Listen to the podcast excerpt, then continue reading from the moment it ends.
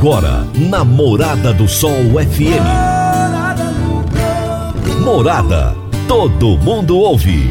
Todo mundo gosta. Oferecimento: Ecopest Brasil. A melhor resposta no controle de roedores e carunchos. Conquista supermercados. Apoiando o agronegócio. Forte aviação agrícola. Qualidade de verdade. Cicobi Empresarial. 15 anos juntos com você. valedosburitis.com.br Tão amplo quanto os seus sonhos. Venha pro Vale dos Buritis. Parque Idiomas. Agrozanoto. Há 31 anos trazendo soluções para o agricultor. Semente São Francisco. Quem planta São Francisco, planta qualidade. Casa do Sítio. Rua 15A, em frente ao antigo comercial Varia. Divino Ronaldo. A voz do campo. Boa tarde, meu povo do agro. Boa tarde, ouvintes do Morada no Campo. Seu programa diário para falarmos do agronegócio de um jeito fácil, simples e bem descomplicado. Quinta-feira, dia 21 de abril de 2022. Feriado, feriado de Tiradentes. Hoje é um dia de descanso, dia de você relaxar. Então vamos aproveitar, aproveitar bem esse dia Agora você está aí almoçando ou se preparando para almoçar, comer um churrasquinho, quem sabe, né? Muita gente está trabalhando hoje também. E nós vamos agora é, começar o nosso programa hoje com uma entrevista sensacional. Essa entrevista eu fiz ainda lá na Tecno Show e eu deixei para um dia bem especial para que você pudesse curtir assim, bem tranquilo mesmo. Eu entrevistei o professor doutor Alfredo Júnior Paiolo Albrecht ele é professor titular da Universidade Federal do Paraná e nós falamos a respeito do manejo de plantas daninhas, que é uma especialidade do Alfredo Albrecht. Eu espero que vocês gostem. Será daqui a pouquinho o meu bate-papo com ele. Meu amigo, minha amiga, tem coisa melhor do que você levar para casa produtos fresquinhos e de qualidade? O Conquista Supermercados apoia o agro e oferece aos seus clientes produtos selecionados, direto do campo, como carnes, hortifrutis e uma seção completa de queijos e vinhos para deixar a sua mesa ainda mais bonita e saudável. Conquista supermercados. O agro também é o nosso negócio. Você está ouvindo Namorada do Sol FM. Agrozanoto há 31 anos no mercado, inovando e ajudando o agricultor com produtos de qualidade, levando em conta a sustentabilidade da sua lavoura com produtos biológicos e nutrição vegetal, preservando a natureza e trazendo lucro ao produtor. Nosso portfólio inclui as marcas Zarcos, Forquímica, Laleman, Satis, Ragro, Agrobiológica, Sempre Sementes de Milho e KWS Sementes de Soja, Milho e Sorgo. Agrozanoto. Telefone 3623 4958. Ao longo dessa semana estamos trazendo para vocês as informações do projeto Resilientes, uma produção do IICA, Instituto Interamericano de Cooperação para a Agricultura, Projeto Readness e do Fundo Verde para o Clima. Vamos a mais um episódio do projeto Resilientes.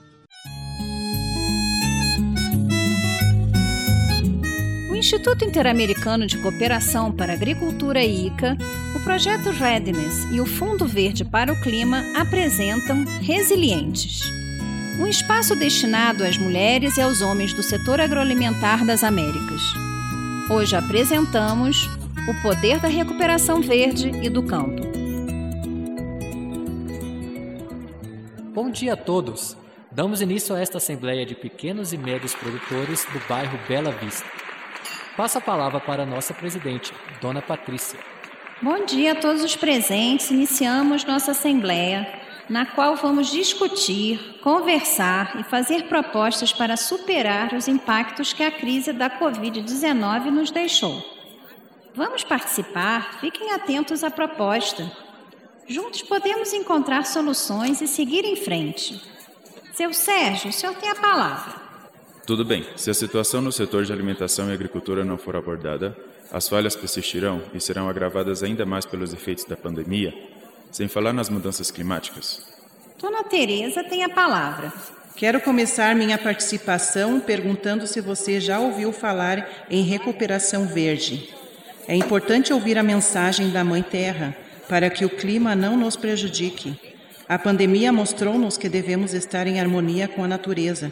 Só assim teremos sistemas agroalimentares resilientes e sustentáveis. Obrigado, dona Pati. Agora a Dom Anselmo intervém. O tempo conta. No ano passado, houve uma seca e esse ano não vai acontecer novamente. Tanto que nos custou cuidar da colheita. Devemos trabalhar para uma recuperação verde, ou seja, adaptando tudo o que fazemos em nossas lavouras às mudanças climáticas. Só assim garantir o plantio e dar uma folga à nossa mãe natureza, aproveitando sua própria força. Pare, pare, eu não entendo nada. O que a seca tem a ver com a recuperação verde e as mudanças climáticas? Amigo Sérgio, secas, geadas ou inundações são efeitos das mudanças climáticas que afetam o nosso trabalho nos campos, nossas colheitas e animais.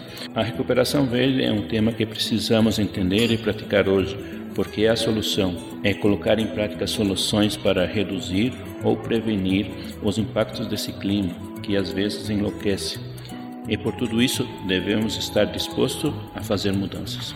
Sim, sim. Por exemplo, diante das secas, o que podemos fazer? A recuperação verde nos diz que devemos capturar e armazenar a água da chuva, incorporá-la ao sistema de irrigação.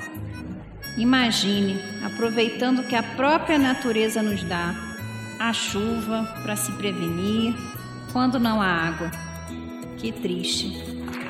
Assim, a seca não nos afetará. Teremos que cobrir as necessidades hídricas de nossas plantações, o gado. A terra precisa de água para movimentar os nutrientes. Agora eu entendo, mas e como saberemos se haverá seca este ano? Ah, seu Sérgio, se deparou com o outro tema que queríamos falar hoje nesta Assembleia a associação terá a oportunidade de receber informações climáticas e seremos treinados para gerenciar um sistema de satélites que alerta sobre esses riscos climáticos. Nesta Assembleia nascem boas propostas, é tempo de agir. É nossa responsabilidade propor e agir sobre os efeitos evidentes das mudanças climáticas e suas consequências devastadoras em nosso trabalho e na economia. Os sistemas alimentares e agricultura são altamente sensíveis às condições climáticas. A recuperação verde promove soluções para uma agricultura resiliente ao clima, que garante a produtividade do campo e o bem-estar dos pequenos e médios produtores. Esta é uma mensagem do Instituto Interamericano de Cooperação para a Agricultura, IICA. Gente, eu vou para um intervalo, mas é assim, rápido, rápido. Já já eu tô de volta com a minha entrevista de hoje.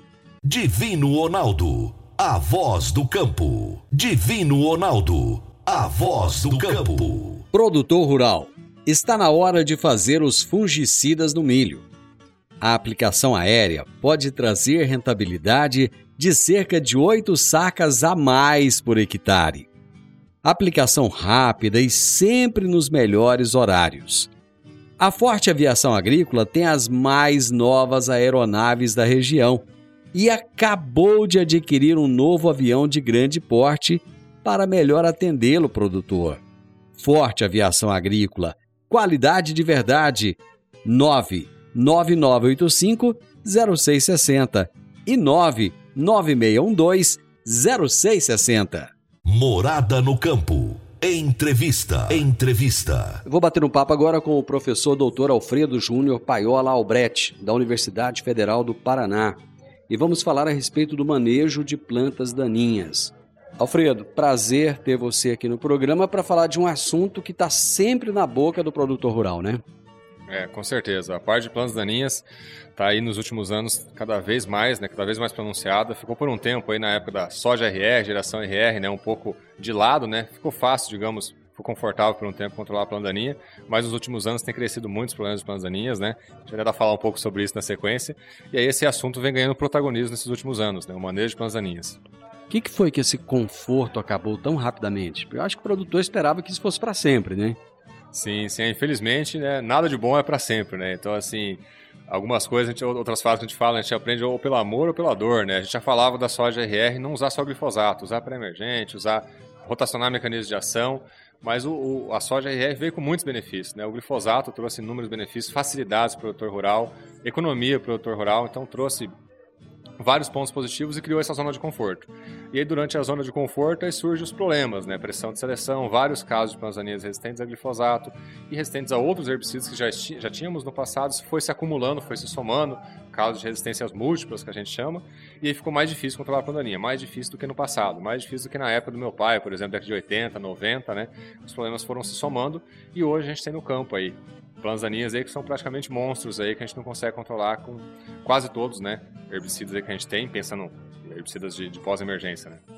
O Brasil, logicamente, que é um país de dimensões continentais, tem diferenças muito grandes em cada uma das regiões, mas quais são os maiores fantasmas em termos de plantas daninhas hoje do produtor rural, se for pegar de, de norte a sul do país? É, a gente vai ter várias espécies panzaninhas, pensando nas mais problemáticas vão ser as resistentes a glifosato, por exemplo, ou outros herbicidas. Temos as, as tolerantes também, né? As tolerantes a herbicida, tem a diferença de tolerância e resistência, né? Tolerância é aquela planta daninha que tem uma característica inata, né? Ou seja, desde que o herbicida veio, já não controlava bem aquela planta daninha, então é tolerante.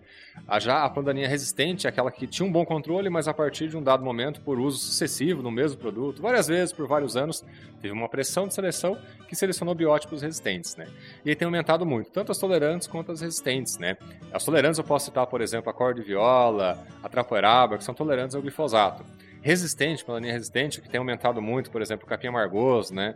O capim pé de galinha, a buva, tem aumentado muito nesses últimos anos, é, caruru e tantas outras que têm casos de resistência, ou a glifosato, ou glifosato e outros produtos, ou a outros produtos como inibidores da LS, alguns graminicidas, né? E isso vai se somando esses problemas, dificultando, dificultando o manejo de plantas daninhas, deixando mais caro e mais complexo dificultou a vida dos técnicos também? Com certeza. Veio essa zona de conforto né, com a soja RR, e aí essa zona de conforto assim, trouxe facilidades, benefícios, como eu comentei. Né? Então, assim, as facilidades e benefícios, aí assim, tava glifosato que controlava tudo, basicamente, em resumo, né? E aí, assim, a gente esqueceu um pouco como identificar a pandaninha, como mensurar algumas coisas, fazer o levantamento fitossociológico no campo, de utilizar diferentes mecanismos de ação, de utilizar pré-emergente, que era muito comum no passado, e ficou muito no glifosato, né? E aí, assim, agora saiu dessa zona de conforto, muitos técnicos, isso não é uma crítica de forma nenhuma, né? Eu falo por mim mesmo, né? Uh, tem uma dificuldade, às vezes, de identificar quais são as espécies, diferenciar uma da outra e conseguir posicionar a melhor ferramenta. Conseguir rotacionar herbicida, conseguir fazer algumas associações de herbicidas que eram comuns no passado, algumas moléculas, e ele ficou esquecido. E, de novo, usar mais pré-emergente, que era comum no passado e hoje ficou um pouco de lado, né? Mas está voltando agora com força de novo. Quais são a soja é a principal cultura brasileira e quais são as principais interferências das plantas daninhas na soja? Pensar nas principais interferências, hoje a soja, a gente está passando de 40 milhões de hectares de soja, né? Então a nossa grande cultura, o nosso carro-chefe hoje do agronegócio brasileiro é a cultura da soja. E aí, assim, interferência vai ter, essas panzanias vão interferir. No caso da soja, não só para soja, para milho para outras culturas, mas falando de soja em específico, né? Nossa principal cultura, como comentado. Ela cada vez com um ciclo mais curto, teto produtivos mais altos. Isso com o melhoramento genético, com os avanços genéticos que a gente teve nas últimas décadas, né? A gente alcançou tetos produtivos muito altos com a soja e ciclos mais curtos, o quê? Para a gente poder tirar a soja e fazer um milho segunda safra, milho também depois da soja, poder ter as duas culturas no nosso sistema de produção. De novo, ciclo produtivo mais curto, né, teto mais alto, ela ficou mais sensível, mais sensível à competição. E aí, ao, ao mesmo passo que a soja está mais sensível, com teto produtivos mais altos, ciclos mais curtos, as panzaninhas estão cada vez mais agressivas, cada vez mais adaptadas ao ambiente. E aí causam mais perdas de produtividade. Perdas de produtividade que podem alcançar patamares muito altos. A gente sempre comenta isso, né? O produtor tem que estar mais atento, né? De novo, comenta como família de agricultor, como filho de agricultor, né? Que muitas vezes o produtor perde mais do que ele acha que perde com a plantaninha. Ela está lá competindo por água, luz, nutrientes, espaço, liberando substância celulopática no meio, interferindo com a cultura. E essa interferência, até devendo dar para falar em alguns números, né, algumas, algumas cifras, né? A gente tem vários trabalhos de, de mensurando a interferência das planzaninhas na cultura da soja, por exemplo. A buva, que hoje é uma das planzaninhas folhas largas mais problemáticas a nível de Brasil. Porque a buva, que a gente acabou de falar de resistência, a buva, hoje temos buva resistente a glifosato, inibidores da LS, e mais recentemente a inibidores do fotossistema 1 paraquat e diquat, inclusive a nossa equipe que descobriu esse caso de resistência no Paraná a partir de 2015 2016, né, nossa equipe de colaboradores, e mais recentemente a buva 2 d também temos em algumas, alguns pontos do, do, do, Brasil. Né. Então essa buva é um, é um monstro hoje, e pensando em perda de produtividade, a gente mensurou com vários trabalhos, dissertações de mestrado orientados nossos, TCC e outros trabalhos de iniciação científica. É, em média, a gente tem pelo menos 14% de perda de produtividade com uma planta de buva por metro quadrado. Estou pensando onde não tem buva, área limpa, com uma área, com uma média ali, uma planta por metro quadrado. Então a gente tem vários experimentos, isso é um conjunto de seis experimentos que a gente teve, né? Três em duas safras, causando perda de 14%. Isso vai dar, em áreas que vão produzir próximo a 4 mil quilos por hectare, vai dar perda de 9 sacas, 9 sacas e meia por hectare, com uma planta de buva por metro quadrado. Se a gente for aumentando para 4, 6, 8 plantas, a gente pode chegar a 50% de perda, 48, 50% de perda. Então é uma perda muito, muito grande. Isso vai para casa dos bilhões em termos de prejuízo, né? Com certeza, a gente perde bilhões por ano com prejuízo. Então, isso falando de buva, né? E a gente já, isso falei, isso é média de seis experimentos, por exemplo, esse dado que eu acabei de citar de 14%, né? Perde 14% com uma planta de buva por metro quadrado. A gente tem experimentos mais recentes na safra passada e retrasada, que foram safras que algumas regiões do Brasil tiveram déficit hídrico, né? Teve seca, estiagem. E aí, com a estiagem, a planta daninha está mais adaptada do que a cultura, que é mais sensível. Então tivemos perdas aí de 20, 23%, até 29% com uma planta, por exemplo, de buva por metro quadrado. E a gente vai para outras espécies, por exemplo, capim amargoso, ou capim pé de galinha, que formam touceiras, quando a gente tem uma touceira por metro quadrado, a gente perde mais de 20% de produtividade, certamente. Capim, outros capins, né, se enquadram nesse mesmo, nesse mesmo, nessa mesma lógica. Quando a gente vai para caruru, caruru que é uma planta daninha folha larga, e C4, caruru que a gente tem no Brasil, Amarantos Palmeiras no, no, Mato Grosso, né? Restrito ali. E no, no, no, sul do Brasil, subindo já, Amarantos híbrido com resistência a ALS e glifosato, a gente chega a ter perdas de produtividade de 20 a 40%, com uma planta por metro quadrado. Então são perdas absurdamente altas, pensar no valor que está hoje a saca de soja no mercado. Eu vou fazer um intervalo e nós voltamos rapidinho. Agora vamos falar de sementes de soja.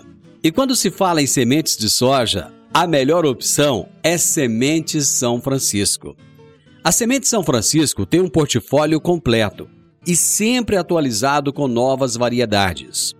É uma semente com alta tecnologia embarcada e está sempre inovando as técnicas de produção. É uma empresa que proporciona ao produtor qualidade e segurança com confiança e solidez. E tudo isso faz da Semente São Francisco uma das melhores sementes do mercado. Semente São Francisco. Quem planta, planta qualidade. Divino Ronaldo, a voz do campo. Divino Ronaldo, a voz do campo. Está na hora de você começar a construir a sua nova casa em um condomínio fechado. Você já conhece o Vale dos Buritis e toda a sua infraestrutura? Imagine a sua casa em um lote de 1.200 metros quadrados, em uma área verde, cheia de energia positiva, muita natureza e áreas de convivência. Conheça o condomínio fechado Vale dos Buritis e toda a infraestrutura. Compare, você vai se surpreender. Comece a construir agora. Procure a Rocha Imóveis no 3621 0943. Morada no campo. Entrevista. Entrevista. Morada. Hoje eu estou entrevistando o professor doutor Alfredo Júnior Paiolo Albrecht sobre manejo de plantas daninhas. Bom, você citou aí uh, os pré-emergentes. Qual a importância do manejo da planta daninha com o pré-emergente? é importante, pensando em pré-emergente, né, pré-emergente e pós-emergente também, muitas vezes a gente, a gente posiciona o produtor, usa mais pré-emergente. E ele fala é caro. A gente não tem que pensar que é caro, tem que pensar como investimento. Como acabei de citar agora, né?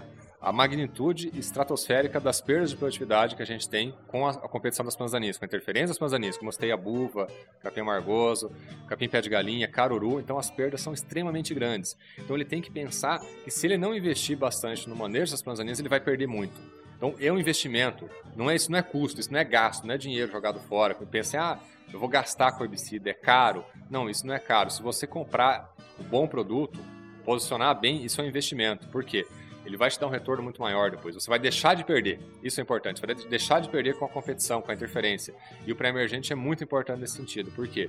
Porque que ele vai estar auxiliando desde o começo, ali na, como o próprio nome já diz, né, na pré-emergência. Não vai estar deixando essa planta daninha emergir, ou ela vai emergir depois de um tempo, ela está no espectro de controle desse pré-emergente, ela vai ser controlada. E aí você vai fazer o pré-emergente na maioria das situações, próxima à semeadura da cultura. No caso da soja, plante, aplique, aplique, plante. Então, com um bom pré-emergente bem posicionado, ele vai segurar a pandaninha por um tempo, né? As pandaninhas que eventualmente ele não controlar, elas vão estar mais debilitadas para um pós-emergente controlar. Então aí tem dois lados já. Você vai possibilitar uma dianteira competitiva da cultura da soja, ou seja, vai poder, a soja vai poder emergir no limpo, sair no limpo. Pensar a soja emergir na soja nova é um bebê praticamente sensível. Então ela emergir, a plantaninha emergir do lado dela, a plantaninha vai roubar muita água, nutriente, luz, né, espaço dela. Então ela conseguir emergir no limpo com bom pré-emergente, isso é algo extremamente benéfico. E aí as planzanias que eventualmente emergirem, como eu falei, estarão mais debilitadas, terão um controle na pós-emergência da cultura da soja mais facilitado, um controle mais eficiente, um controle mais mais robusto, né? Então, assim, às vezes áreas que você ia fazer duas ou mais aplicações de pós-emergente na cultura da soja, sem a utilização do pré-emergente, quando você usa um bom pré-emergente bem posicionado, você às vezes faz uma aplicação só na pós-emergência. Ou duas, mas você consegue tirar uma.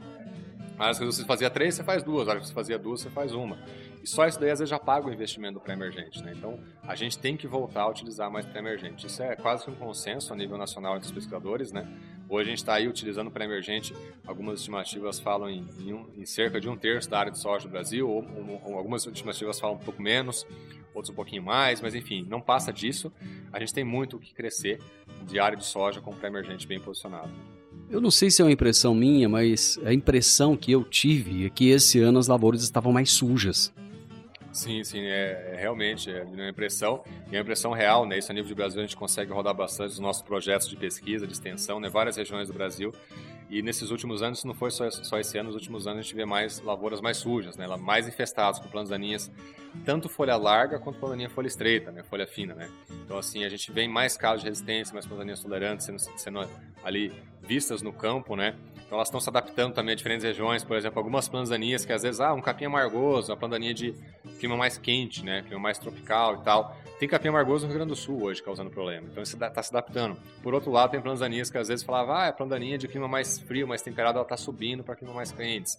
Algumas plantas que falavam há pouco tempo atrás, ah, caruru, trapoeral é a planta que vai bem só em solo mais fértil.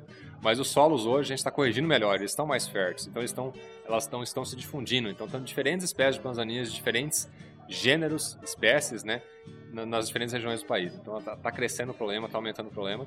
E é como eu falei, tá, os herbicidas estão voltando a ter um protagonismo muito grande, como tinha na década de 90, né, que a gente usava às vezes menos inseticida, fungicida em alguns sentidos. Aí veio é, ferrugem da soja, aí veio a questão toda da importância do fungicida, né, muito, muito direcionada. E aí pragas resistentes a inseticidas também, lagartas, né, a percevejo e tal. E aí, às vezes, a soja RE criou essa zona de conforto que a gente já falou bastante, né? Mas agora, com a resistência das plantas daninhas, esse cenário todo que a gente trouxe, a, a área de plantas daninhas, ciência das plantas daninhas, que é a área para a qual eu, tra eu, trabalho, sou apaixonado por essa área, é, vem tendo o protagonismo que ela tinha na década de 90. Para você ter uma ideia até de, de dado, Divino, a gente tem dados de 2020, 2021 a gente não tem esses dados ainda disponíveis né, nas plataformas do governo federal, mas de 2020 a gente tem esse dado disponível, pensando em tudo que for comercializado de, de, de defensivo no Brasil em 2020 herbicida, inseticida, fungicida, caricida, todos os cidas aí, classificado como agrotóxicos de acordo com a nossa legislação atual, né, mais os defensivos aí, pesticidas prefiram, como preferirem chamar, de tudo que foi comercializado no Brasil em 2020. 60%, para ser mais exato, 61% foi herbicida. Então, mais da metade de tudo que foi comercializado em 2020 defensivo, pesticida, querendo chamar como preferir, né, foi herbicida. Então, para mostrar o quanto é importante, pensando em quantidade de toneladas comercializadas, né. Então, a área de plantas está tendo de novo essa grande importância que ela tinha no passado. De forma generalizada, você acha que às vezes o produtor deixa para se preocupar com o manejo depois que o problema já está instalado? Ele não dá muitas vezes a importância ao manejo antecipado? Com certeza, às vezes assim, isso não é, não é crítica ao produtor, né? Como frente de família de produtor e tudo, Uh, mas assim, o brasileiro como um todo, a gente muitas vezes espera ver o problema para depois reagir ao problema, né? Então a gente, a gente é muito reativo, a gente não é muito proativo, né? De se preparar antes, né? Então a gente tem que ser mais proativo, fazer esse manejo mais consciente. Como até comentei já, infelizmente a gente acaba aprendendo pela dor, não pelo amor, né? Então a gente tem que conseguir se antecipar ao problema. Então, ou seja, conseguir. O pré-emergente é um exemplo clássico disso. Né? Você usar o pré-emergente, você usa o produto antes de ver a plantaninha na área. Então, às vezes o produtor às vezes tem uma dificuldade maior em usar o pré-emergente porque ele quer ver a plantaninha para fazer o, o, controle. E o pré-emergente você usa antes, né? E também para plantaninha de forma geral. Sempre pensar em controlá-lo no menor tamanho possível. Plantaninhas jovens, pequenas, né? Porque a plantaninha maior ela vai ter um controle mais dificultado, vai ter mais área foliar, vai ter rotas metabólicas dali e tudo mais, que vão dificultar o controle pelo herbicida. Então, quanto menor, mais eficiente vai ser o controle. E aí a gente vai somando erros, né? Deixando essa plantaninha perenizada de uma cultura para outra, de um, de um, de um sistema para o outro, né? E aí fica muito em cima do herbicida na pós-emergência e plantaninhas fora do ponto. Aí aumenta mais ainda os problemas de escape, de resistência e assim por diante. Esse ano eu vi muitas discussões em grupos de produtores, grupos de WhatsApp, a respeito da dessecação pré-colheita. Muita gente é, questionando a, a, eficácia, a importância e outros questionando como fazer. É, eu gostaria que você falasse um pouco a respeito da importância da dessecação pré-colheita. Sim, sim, esse é um tema muito importante, né? A gente tem hoje resultados mais recentes de levantamentos que a gente tem acesso também. É, mais 60% da área de soja do Brasil tem dessecação pré-colheita. Alguns levantamentos falam 62% e tal, ou seja, é mais da metade da área de soja do Brasil na dessecação pré-colheita. Então é uma prática extremamente importante, a magnitude dessa prática também, né? E nesse último ano teve uma característica em particular que foi o que? O banimento do paraquat, né? Que se, se concretizou ano passado, durante todo o processo que a gente sabe, né? A gente ouviu falar bastante disso. E aí o paraquat tinha uma, uma, uma parte de comércio muito grande, né? um produto muito utilizado no Brasil. Chegou lá a ser comercializado nos últimos anos de comercialização dele, é próximo a 80 milhões de litros. Né? Então, assim, é um produto amplamente utilizado e ele saiu deixou uma lacuna muito grande no mercado. E aí somou-se isso à infelicidade da pandemia que tivemos, né, nesses últimos anos, e aí faltou produto. Resumindo, né, faltou produtos para dessecação pré-colheita da soja. Isso gerou, gerou um transtorno muito grande por parte dos produtores, a gente entende isso, né? E aí tinham as ferramentas mais conhecidas, né? O Diquat, um substituto mais próximo do Paraquat, um outro não tão próximo, mas também com uma eficiência interessante, né? Bem interessante, um pouco mais lento, né? O glufosinato, né? Também posicionado. E aí, mais recentemente, tivemos alguns inibidores da Protox, né? Posicionados para dessecação pré-colheita. Então, lá, o Safenacil, Fluoxazine e Carfentrazone, né? podendo ser utilizado em secação para colheita. Esses protóxicos, eu faço uma ressalva, né? a gente não posiciona eles isolados, mas sim associados. Associados o quê? Associado ao próprio diquat e glufosinato que eu acabei de comentar. Então eles vêm a somar muito os inibidores da Protox né, nessas, nessas misturas. O que mais a gente vem utilizando nesses últimos anos né, em pesquisa, até auxiliamos nos trabalhos que puderam é, cravar os bons posicionamentos, digamos assim, foi o carfentrazone. Né? Então o carfentrazone é associado aí a Adquat, a glufosinato nessa dessecação pré-colheita com bons resultados, né? Essa dessecação pré-colheita da soja também, os outros benefícios que a gente espera, né? Então, de uniformizar a lavoura, antecipar ela e ajudar no manejo de plantas daninhas no final do ciclo para propiciar uma próxima cultura, que na maioria dos casos é o milho safrinha, né? O milho segunda safra, uma próxima cultura no cenário mais limpo, né? Mais livre de plantas daninhas. Vou fazer mais um intervalo rapidinho. Já já nós retornamos. A Park Education apresenta o curso de inglês Club Agro curso de inglês com ênfase em comunicação oral, voltado para profissionais do campo que querem rapidamente se beneficiar de um mundo globalizado e conectado. Neste curso, você aprende o vocabulário do mundo agro, além de conhecer e praticar o discurso corporativo e do campo. Você também desenvolve a habilidade de falar sobre tarefas relacionadas à agricultura e agronegócio que seriam comuns em ambientes gerais de trabalho. Adicione valor ao seu currículo e à empresa da qual você faz parte. Park Education, Rua Costa Gomes, 1426, Jardim Goiás, ao lado da lotérica.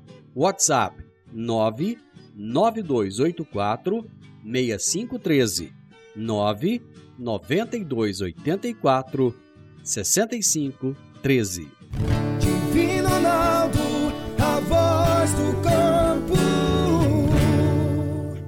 Divino Ronaldo, a voz do campo. Você que é empresário e tem dificuldades para controlar os seus recebimentos, fique tranquilo. O Cicobi Empresarial tem a solução. Com o app Cipag do Cicobi Empresarial, você tem todos os seus recebíveis controlados na palma de sua mão. E mais, pelo Epicipag, você administra suas vendas e visualiza seus recebimentos direto do celular, de onde você estiver. E se precisar de capital, você pode antecipar os seus recebíveis direto pelo Epicipag e é rapidinho. Epicipag do Cicobi Empresarial é fácil, ágil e faz toda a diferença. Morada no campo. Entrevista. Entrevista. Hoje estamos falando de um assunto muito importante que é o manejo de plantas daninhas. E eu estou conversando com o professor da Universidade Federal do Paraná, o professor doutor Alfredo Júnior Paiolo Albrecht. Essa, essa zona de conforto que o produtor está sendo obrigado a sair dela, você acha que isso vai trazer quais benefícios no médio e no longo prazo? É, isso daí, assim, o que a gente espera, né, que tenha uma conscientização maior, controlar essas planzanias menores, né, é, utilizar mais para emergente. Um outro fator que a gente comenta em paralelo com isso, Divino, o técnico de campo, né? O bom técnico de campo hoje, tem muito engenheiro agrônomo sendo formado, né? Mas o bom técnico de campo hoje, ele vai se diferenciar nesse cenário de dificuldade, né? E de benefício que o produtor vai ter, que foi essa pergunta mais específica, ele, além de ter uma lavoura mais limpa, né? Não só a parte estética, né? De livre de planzaninhas, ele vai poder alcançar maiores patamares de produtividade. Então, isso seja na soja, seja no milho que vai vir na sequência, ou seja outra cultura que ele vai fazer, pensando mais a sul, a gente vai ter os cereais de inverno, trigo e outros cereais de inverno, ou seja, outras culturas que vão ter no Brasil, outras tantas culturas que a gente tem no nosso sistema de produção abençoado aí que permite isso, né? A gente consegue ter uma, uma área mais limpa de uma safra para outra. Então vai a cultura, como eu disse, vai alcançar níveis de produtividade mais altos e vai possibilitar um sistema mais livre de problemas. Então a plandaninha, ela, ela, ela é muito, muito difícil né, no que se refere à perda de produtividade, né, um impacto muito grande, mas ela também, às vezes, muitas vezes, hospedeira de pragas e doenças, nematóides. Né, então você consegue ter um cenário mais benéfico em vários sentidos. Você falou de técnico aí. Ainda há espaço para o técnico de escritório, aquele que fica esperando a foto no WhatsApp? Ou o momento é de ir para o campo, pôr o pé no chão e observar o que está acontecendo para ter o resultado esperado? É, não, com certeza. Essa é uma pergunta vezes, que nos fazem muitos nossos alunos, né, os nossos queridos alunos aí da universidade, né? Alguns não têm muita afinidade com o campo, né, nesses últimos anos, e pós-pandemia agora a gente está com uma, uma complexidade maior ainda, né, Divino? Então, assim, depois dessa pandemia, às vezes, né, tem uma, série de problemas ali, os alunos, às vezes, não estão com muita vontade para o campo, alguns deles, né, obviamente. E aí, assim, quer mais trabalhar em escritório e tal. Aí tem a questão das inovações, né? Não só as, as, mídias sociais, mas aplicativos e tal, e drone, isso, aquilo. Tudo isso é muito benéfico, as inovações biotecnológicas, as inovações digitais, né? Vão ajudar, mas ainda é essencial para o campo, né? Então a gente fala o agrônomo, né? Ele ainda é essencial, né? Engenheiro agrônomo, bom engenheiro agrônomo. Como em outras profissões, a, a parte digital, né? As inovações estão substituindo muito outras profissões. Na área agronômica, de certa forma, ela pode substituir, mas nunca vai substituir totalmente, porque o agrônomo tem que ir para o campo, ele tem que ir lá ver quais espécies de pandaninha que ele vai ter, qual que é o cenário que ele tem no campo, qual que é o ambiente que ele tem para poder posicionar bem os herbicidas, seja em pré-emergência, seja em pós-emergência, né? Olhar o solo, a textura de solo, a palha que tem, o sistema de produção, qual cultura tinha antes, qual vai ter depois, né? Então é, é, é muito importante essa percepção de estar ali caminhando a lavoura, observando essa lavoura, né? Identificando isso. Não só o agrônomo de caminhonete também, que olha do vidro da caminhonete e faz o posicionamento, né? Descer de fato sujar a botina, né? Você acha que, que quando a gente fala em tecnologia, está faltando muito hoje fazer o arroz com feijão? É, usar a tecnologia favoravelmente, lógico, mas voltar à base, voltar ao arroz com feijão? Não, com certeza. Hoje a gente tem muita tecnologia disponível, né? seja a biotecnologia, os eventos transgênicos, outras tecnologias vindo no que se refere ao OGM, biotecnológicas, né? E tantas outras, né? a gente falou agora de ferramentas digitais, aplicativos, drone, que se fala muito, né? A moda do drone e tudo mais, mas ainda é essencial conseguir conciliar isso com, com os outros fatores, né? conseguir conciliar isso com a, com, a, com a, observância como um todo, conseguir conciliar isso, entender bem o sistema para poder fazer a sua aplicação correta. E no sentido de aplicação correta, né, o feijão com arroz, né, é, quantas vezes a gente vê a aplicação, aplicação né, de, de, herbicida, inseticida, fungicida mal feita no campo, né? Às vezes o produtor tem um equipamento, um autopropelido fantástico, altamente tecnológico, mas faz a aplicação numa hora não boa, né? Por exemplo, com a umidade relativa do ar muito baixa, temperaturas muito altas, o equipamento às vezes não bem calibrado, né? E aí isso daí acarreta perdas muito significativas, né? Perdas de eficiência do produto e perdas de produtividade. O produtor não sabe disso? O técnico não sabe disso? Porque dia de campo não falta, informação não falta. É, outra coisa, na entrega do equipamento, está faltando informação? A informação tem hoje, a gente está numa era de informação muito fácil, né? muito rápida, né? seja pelo WhatsApp aí, ou tantas outras redes sociais, né? Então a informação, o acesso à informação está fácil. Comparar o que era 10, 20 anos atrás, né? na minha época de graduação mesmo, que era internet restrito, clique computador, aquelas máquinas trambolho, né? A gente não conseguia ter um acesso à informação. Hoje a gente tem. Ah, muitas vezes falta conseguir aplicar essa informação de forma adequada. A gente tem tanta tecnologia, tanta informação, falta às vezes conseguir conciliar isso tudo para conseguir colocar lá na, na, no campo, né? Aquele pulverizador altamente tecnológico, aqueles produtos com alta eficiência, né? O herbicida, por exemplo, e tudo mais, conseguir ter lá no, no campo essa, essa, interação, né? E ter o bom resultado esperado ao final, né? Então, é muita informação, mas tem que conciliar isso. E a importância do engenheiro agrônomo de ir para o campo, sujar a botina, né? Dentro dessa, dentro dessa, dessa questão da, da informação, da pesquisa, hoje você mesmo colocou, tem muita informação. O resultado da pesquisa, ele está conseguindo chegar na ponta, ele está conseguindo chegar no produtor rural? Sim, sim, esse é um aspecto muito importante, Vina. Até assim, a gente trabalha muito nesse sentido, né? A gente faz muita pesquisa, mas também faz bastante extensão rural, né? Não só a extensão rural presencial, digamos assim, no campo, né? A gente faz muita extensão rural digital, né? E isso é uma coisa muito importante. Eu confesso que até hoje não me sinto muito confortável, às vezes, em, em, em atuar em redes sociais, em fazer vídeo, né? Mas a gente tem um canal no YouTube, por exemplo. Até fica o convite para os ouvintes aí, né? Seguirem nosso canal no YouTube, sigam lá, digitam lá no YouTube ou no Google mesmo, Professores Alfredo e Leandro. Digitar lá no Google, digitar no YouTube, Professores Alfredo e Leandro. Vocês vão encontrar o nosso canal no YouTube. Tá aí próximo a 10 mil inscritos, né? Tem lá mais de 330 vídeos lá disponíveis, né? E a gente fez isso por quê, Divino? Porque a gente teve essa percepção, né?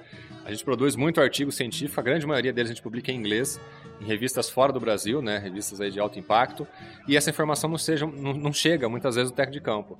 No agrônomo que está lá no campo, no produtor que está lá no campo, porque é um artigo publicado em inglês numa revista lá nos Estados Unidos, na Europa, e por N motivos ele não consegue ter acesso a isso daí.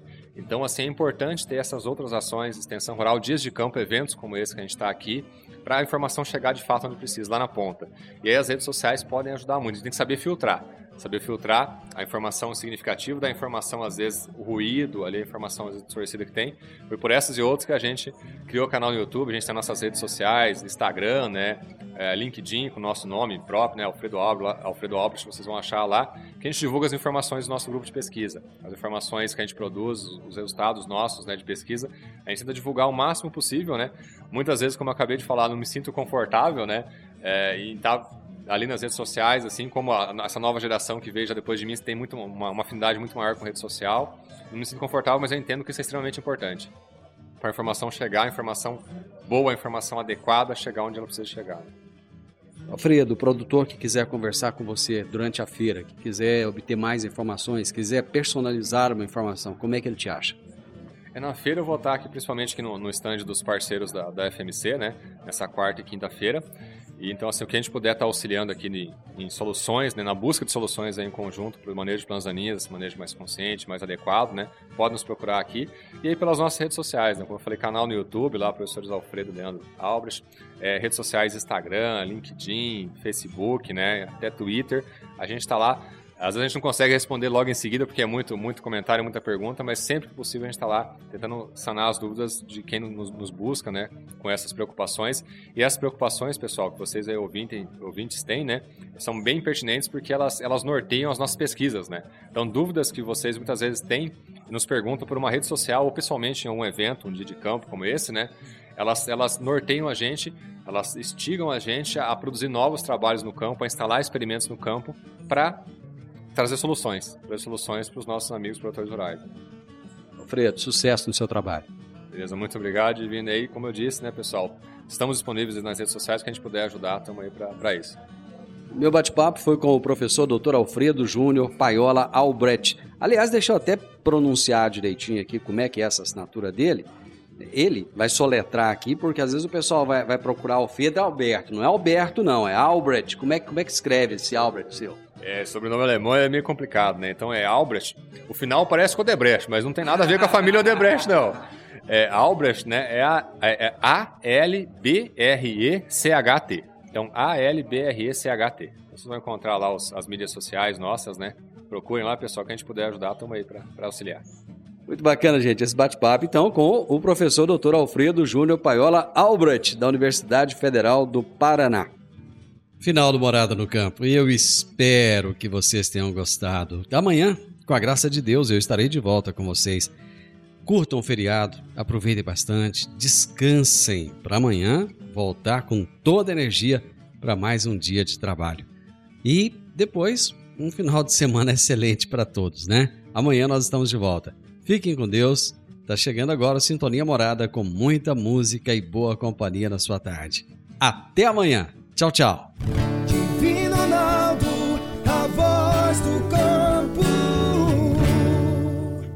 a, a edição de hoje do programa Morada no Campo estará disponível em instantes em formato de podcast no Spotify, no Deezer, no Tunin, no Mixcloud, no Castbox e nos aplicativos podcasts da Apple e Google Podcasts. Ouça e siga a Morada na sua plataforma favorita.